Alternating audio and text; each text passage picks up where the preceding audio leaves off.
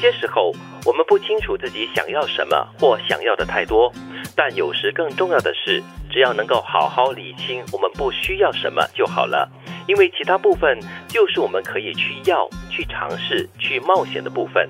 这句话说的蛮真实的，因为很多时候我们只是想说，哎呀，我到底想要什么东西，或者是我会不会想的太多啊？我想要的东西有点太多，太过分了。那不如就好好的想，其实，在我的生活中，我的生命里面，真正不需要的，或者是没有起着什么作用的东西，到底是什么？我就可以把它理清，把它丢弃。对你能够知道自己不想要的，你才有时间去好好享受那一些在你生命当中其他一些，哎，就是你要的东西呀。嗯，你精挑细选过后的东西，或者是。你真正想要去尝试或者想要的东西，就好像办公桌一样嘛，放满了东西啊，乱七八糟的，有要用的，有的搁在里面很多年了都不懂在做什么的。你在影射我哈？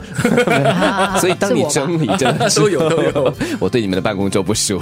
整理了之后，你就知道，你就重新去思考嘛，然后去想想，哎，这个需不需要？不需要的话就可以扔，然后到这样子就可以突出那些实用的、有用的，还或者是日后还可以继续用。哎，我在清理东西的时候的一个做法呢，基本的。概念就是这个东西我还认得吗？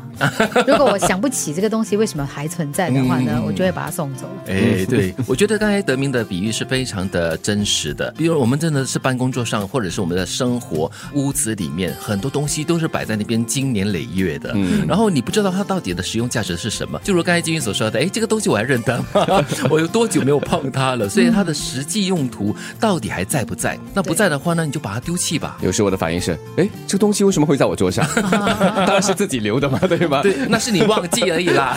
对，如果既然被我忘记了，表示我还真的是不需要它了。嗯，它不重要。是，生命本没有意义，你要能给它什么意义，它就有什么意义。与其终日冥想人生有何意义，不如试用此生做点有意义的事。人生的意义应该由你自己来创造，而非他人来帮你定义。嗯。所以我觉得重点就在于你赋予生命的意义了，就是你有没有创造那个意义出来。虽然我们说每一样东西啊都有它存在的价值，为什么它会在这里，对吗？嗯，就百思不解的去尝试了解它为什么会在这里。嗯，那其实它为什么会在这里，很多时候也和为什么我会让它在这里有关系，所以就给它价值，给它意义喽。而且我觉得生活当中很多东西其实都是有意义的，就是你怎么样的用心的去让它就是完。完整的发酵出来，让它真的变得有意义。比如说，你你很喜欢种花，嗯，你怎么样细心的去研究，种出一个花园来？那那你的时间就过得很有价值了呀。的确，不过我觉得在生活中，你难免偶尔会遇到一些挫折，或者是你身边的一些很亲密的亲友啦染病啦，或者是逝去啦之类的，你都会可能对生命的意义本质。会产生怀疑，你会觉得哎呀，好像人生没有什么大意义啦，没有什么意思啦，就会觉得很沮丧。但是我觉得这个是周期性的问题。